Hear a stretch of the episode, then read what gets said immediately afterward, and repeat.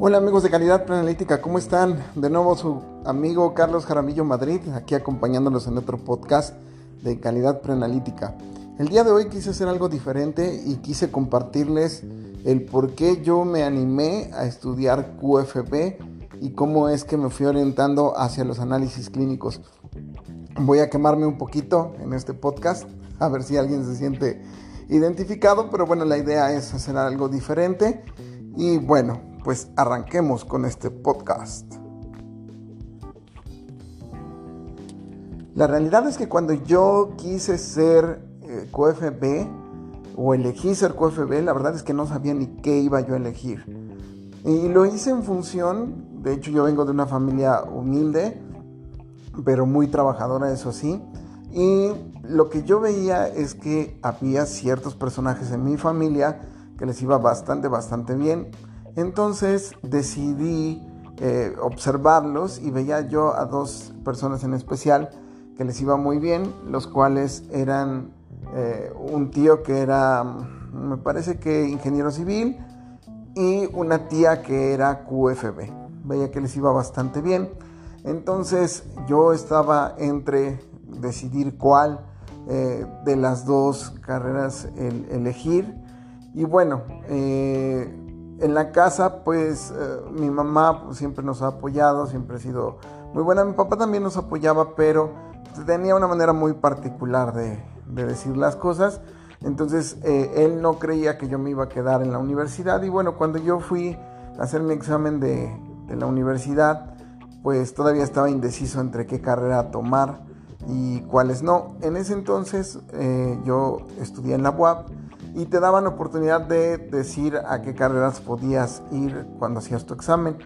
En dado caso de que quedaras, pues ya te daban elegir el tipo de carrera, si es que tenía cupo o no.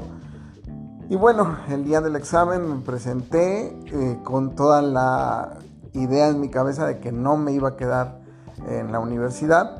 E hice mi examen. Y justo cuando hice eh, el examen, pues estaba yo ahí contestando las preguntas y muchos de mis familiares entraron a esa zona o a esa área donde nosotros estábamos realizando el examen y curiosamente vi que todos ellos estaban sudando, estaban nerviosos, estaban eh, dudosos, los veía yo en sus caras y realmente yo me sentía muy bien.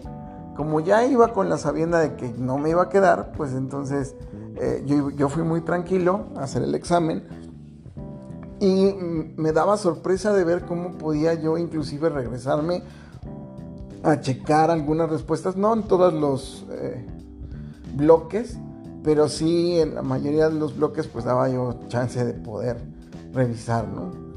Entonces eh, terminé el examen y yo pensé que la verdad me había ido muy muy mal en el examen y dije bueno de todas maneras no me voy a quedar, no pasa nada. Y entonces eh, el día que se daban los resultados del examen, porque no es como ahora, de hecho ya ahora sí me siento muy chaborruco, porque en ese entonces los resultados del examen se daban a través de eh, periódico como tal. Entonces tenías que buscar el periódico al día que te especificaban y pues ese día fuimos y lo primero que hicieron fue buscarme en la sección de los rechazados y pues yo también, de hecho, iba con esa eh, certeza de que no me iba a quedar. Y bueno, curiosamente pues no estuve en los que estaban rechazados. Y cuando me, me busco en los que están aceptados, pues me da la magnífica noticia el periódico de que fui aceptado en mi primer intento de entrar a hacer, bueno, entrar a la universidad, a la UAP en este caso. En ese entonces no estaba tan complicado, yo creo, porque eran como muchos exámenes psicométricos y era más sencillo poder entrar. Algunas cosas de español, de... Mm, me parece que... De inglés casi no, creo que no, de inglés no recuerdo haber tenido de inglés, pero sí venían otras cosas, ¿no? Cultura general, etcétera. Aún así no era tan sencillo entrar a la UAP. había muchas personas que llevaban varios intentos de poder entrar a la UAP y bueno, no lo habían logrado. Para mi sorpresa, eh, me parece que tuve 820 puntos en ese momento, algo así. Eh, de hecho, de los familiares que entraron, fui el más alto, afortunadamente, y yo creo que no es por la capacidad que yo tuviera diferente a ellos, sino como yo iba con la certeza de que no me iba a quedar, pues en realidad hice el examen muy tranquilo, muy relajado, sabiendo que no me iba a quedar. Y en realidad pues eh, hice un examen bastante, bastante bueno. Yo al pues, regresarme todo, en todas esas secciones, pensé y dije, bueno, el examen no estuvo muy sencillo, o de plano eh, el que está muy mal soy yo. Y afortunadamente pues eh, pude entrar, tuve un buen puntaje, me dieron oportunidad de entrar a otras eh, carreras como biomedicina que estaba en ese momento. me dieron la oportunidad de entrar a ingeniería civil que era la otra carrera que yo había puesto como opción, y a QFB. Y entonces eh, yo opté precisamente por eh, tener la parte de eh, entrar a QFB. ¿Y por qué les digo esto?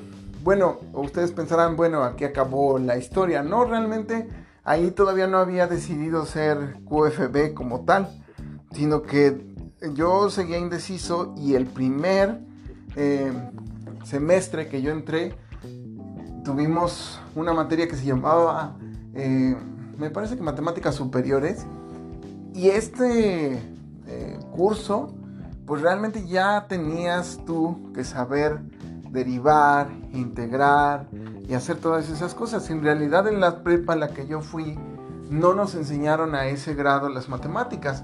Por lo tanto, sí sufrí mucho y les soy bien honesto a todos ustedes reprobé esa, esa materia. Bueno, me fui a extraordinario y afortunadamente lo pude salvar en extraordinario.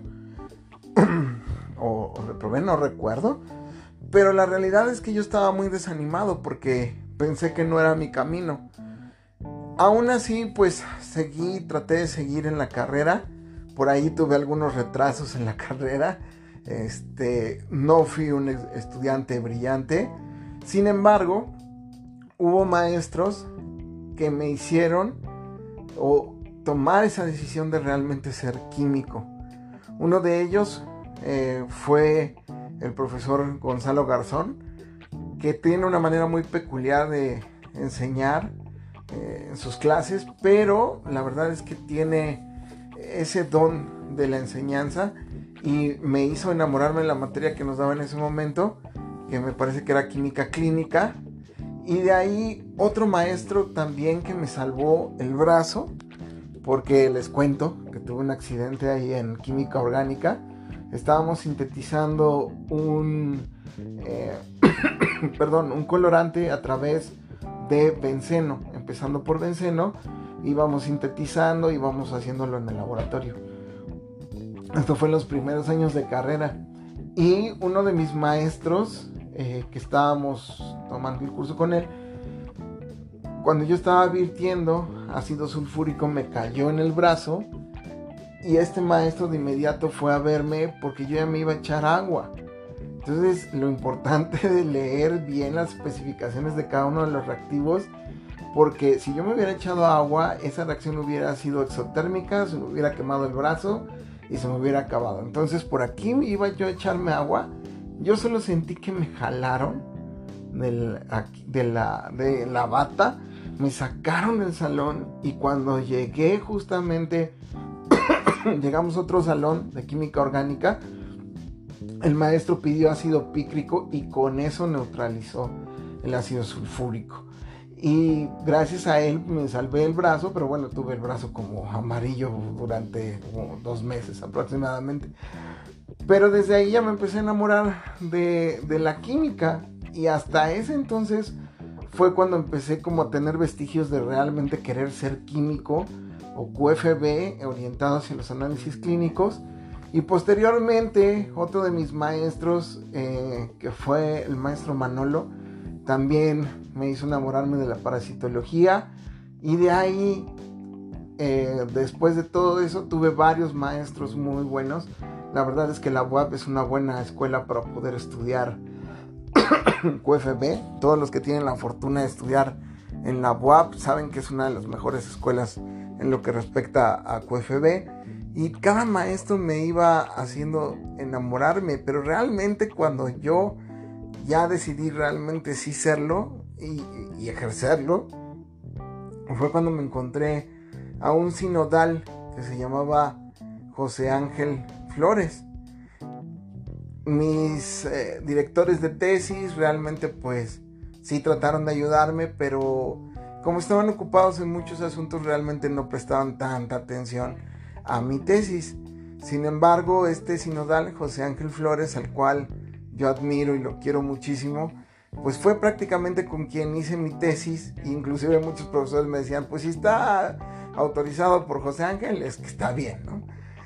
Y entonces, eh, cuando lo conocí a él, me fui enamorando de, esa parte de, ser ya un profesional, porque estoy seguro que muchos de nosotros estamos en la carrera sin querer estarlo, o estamos por las razones equivocadas, muchos otros sí entran convencidos de, de ser químicos, unos quieren, como yo al principio, entrar para generar mucho dinero y que te vaya muy bien, lo cual no está mal, pero la verdadera finalidad de ser químico clínico es poder brindar estudios y ayudar a los pacientes a que salgan lo más rápido posible de sus padecimientos. Y con eso nosotros aportamos a todo el mundo, o sea, aportamos nuestro granito de arena en los diagnósticos, seguimientos y tratamientos que se te van a realizar. Entonces ahí realmente fue cuando decidí ser químico. Después de eso, pues todo fue aventura. Formé parte de la Secretaría de Salud, llevé un programa de leptospirosis o de análisis de leptospirosis más bien a nivel estatal en el estado de Puebla y me fascinó muchísimo poder ver esos microorganismos, poder ver a las espiroquetas ahí bailando y reaccionando con los anticuerpos de los pacientes en campo oscuro. Utilizábamos mecheros en ese entonces enormes, ahorita ya se utilizan campanas de bioseguridad, que es lo que tuvo que haber sido siempre. Pero la verdad es que estoy muy contento y muy orgulloso de cada uno de los maestros que me tocaron en la universidad, que me hicieron enamorarme, en especial del maestro José Ángel, que fue el que terminó de, de hacerme enamorarme de los análisis clínicos. La realidad es que creo que sin esa pasión, eh, pues creo que hacemos las cosas de una manera tan rutinaria que a veces nos volvemos robots. Entonces ojalá que este podcast haya transmitido algo padre, transmitido esa emoción o esos recuerdos pequeños de cuando estuviste en la universidad. Cuéntanos este, a través de em, pues algunos, no sé si se pueden dejar comentarios aquí en el, en el podcast, pero si no a través de la página de calidad preanalítica en Facebook. Cuéntanos qué fue lo que te animó a hacer químico QFB y cuándo realmente decidiste ser QFB como tal, o sea, ejercer bien tu profesión con esa pasión y con, eh, con esas ganas de hacer bien las cosas. Ojalá esto te motive si es que tú ya estás eh, grande y se te olvidó esa pasión y ahora has hecho las cosas de manera muy mecánica por cumplir solo con un trabajo y si te ha olvidado esa pasión, ojalá que este podcast te haya recordado esa pasión y ese ánimo y esa alegría por la que todos decidimos ser QFB y ojalá que esto te anime a hacer las cosas con pasión, con amor, con cariño. Que pues, realmente haciendo las cosas así ya no trabajas, sino que realmente te pagan a ti por divertirte, por hacer cosas que amas hacer. Y me despido con esa frase, precisamente que yo la pongo en todas las sesiones que doy de toma de muestra que ya en la siguiente hablaremos un poquito de la toma de muestra, ya nos iremos al tema que nos atañe, que es de Steve Jobs, que dice justamente cuando alguien hace lo que ama, se nota, y cuando no, se nota aún más. Ojalá que te haya servido este podcast, nos vemos en el siguiente podcast. Muchas gracias a todos los que nos están siguiendo. Ya tenemos 14 seguidores y tenemos unas 57 reproducciones. Muchas gracias por escucharnos. Ojalá puedan escuchar los otros podcasts en donde hablamos un poquito acerca de las pruebas de COVID, cuándo realizarlos y el primero que sacamos que no todo en esta pandemia realmente ha sido malo. Esperamos aportar a la sociedad con estos podcasts y te mando un abrazo, cuídate mucho, descansa, come bien, haz ejercicio, mantente sano y te mando un abrazo enorme, cuídate mucho, nos vemos hasta la próxima.